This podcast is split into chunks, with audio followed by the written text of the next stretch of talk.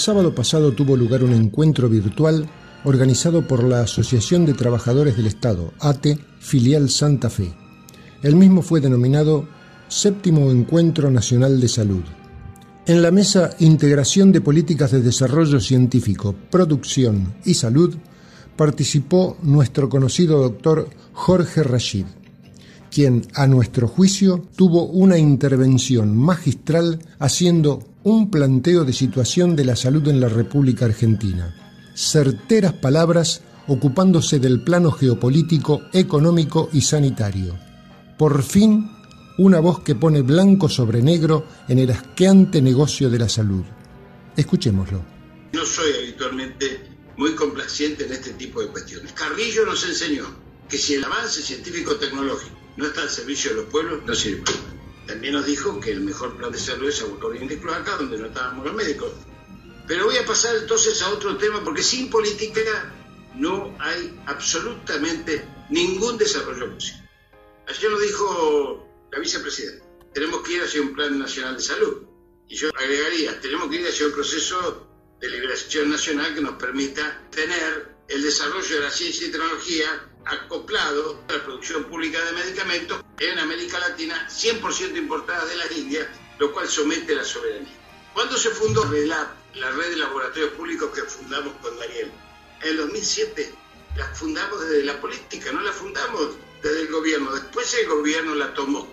Pareciera que el, tema de los medicamentos estatales es solamente una cuestión economicista. Muy lejos de nuestro marco está el tema económico decían algunos compañeros de que había habido inmovilidad, no hubo inmovilidad en América, hubo colonización. Por eso yo vuelvo a la política. Cuando nos entregan un gobierno después de ganar las elecciones, no nos entregan el poder, nos entregan un Estado atado a situaciones de inmovilidad, como estamos viendo a través de la justicia, como estamos viendo a través del Parlamento, como estamos viendo a través de todo.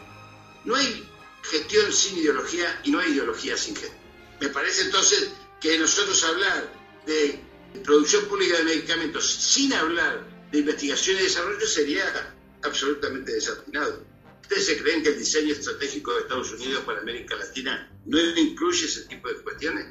Entonces nosotros tenemos que ser capaces de producir materia prima para 450 millones de compatriotas latinoamericanos en esta idea de patria, matria grande. ¿Por qué podemos hoy estar produciendo vacunas en el país, la de Oxford AstraZeneca, porque en 2013 una política de Estado que combinó público-privado en la primera planta biotecnológica de desarrollo de anticuerpos monoclonales. Esos anticuerpos monoclonales fueron desarrollados por nuestro premio Nobel de Medicina César Mitre, que lo tuvo que terminar de desarrollar en Cambridge por haber sido echado por, por, por Onganía, como fueron echados prácticamente todos los científicos durante todos los gobiernos, de dictaduras militares y los gobiernos liberales, de los Chicago Boys, de los Caballo Boys y de los Macri Boys. Y yo quiero alertarlos sobre eso, porque hoy estamos en medio de una guerra civilizatoria. Se ha desatado esta guerra ahora geopolítica que tiene tres niveles, geopolítico de posicionamiento, guerra de las farmacéuticas y lucha por las patentes. Salud y seguridad social van de la mano porque el modelo social solidario productivo de la Argentina tiene que tener un objetivo estratégico de construcción biocéntrica, es decir, del hombre y la naturaleza. Afrontemos los desafíos que tenemos en el marco estratégico, porque si no, el complejo militar, industrial, farmacéutico de Estados Unidos, la guerra entre el globalismo financiero continental y el globalismo financiero eh, internacional, todo eso nos va a comprometer en aquello que decía Arturo Jaureche con tanta claridad. No se trata de cambiar de collar, sino de dejar de ser perro.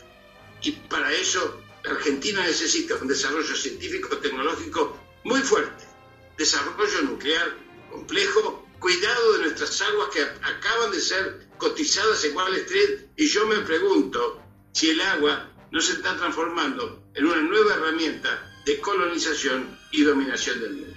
Entonces la la política es el eje que nos convoca, porque nos vienen demandas futuras muy fuertes, en donde va a haber un tironeo, porque siempre una negociación es muy fácil.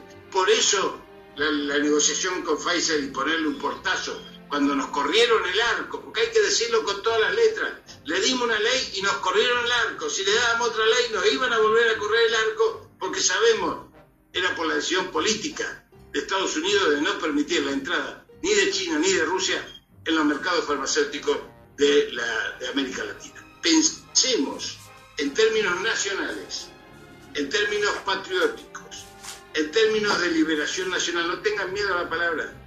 El enemigo ha querido que desaparezca pero Patio Colonia sigue siendo una consigna.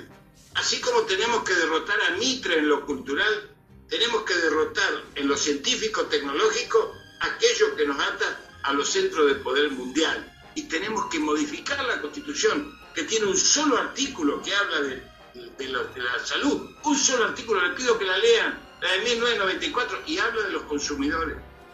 Toda la inversión de salud, que hoy la toma el 32%, la industria farmacéutica, máximo porcentaje del mundo, que nunca toma más del 14% de la inversión total de salud. Una inversión que el 91% lo hacen los sistemas solidarios y los salarios diferidos de trabajadores activos y pasivos. Quieren apropiarse de eso como fue el diseño estratégico del Banco Mundial, lea la política del Banco Mundial, que obviamente nos quisieron asfixiar en la década del 90. Por eso, para terminar, Estoy muy orgulloso de lo que hemos construido a lo largo de estos años en función de apoyar a, quienes van a ser los testamentarios de estos procesos de liberación nacional. Así lo dice para Somos Grandes el doctor Jorge Rachid.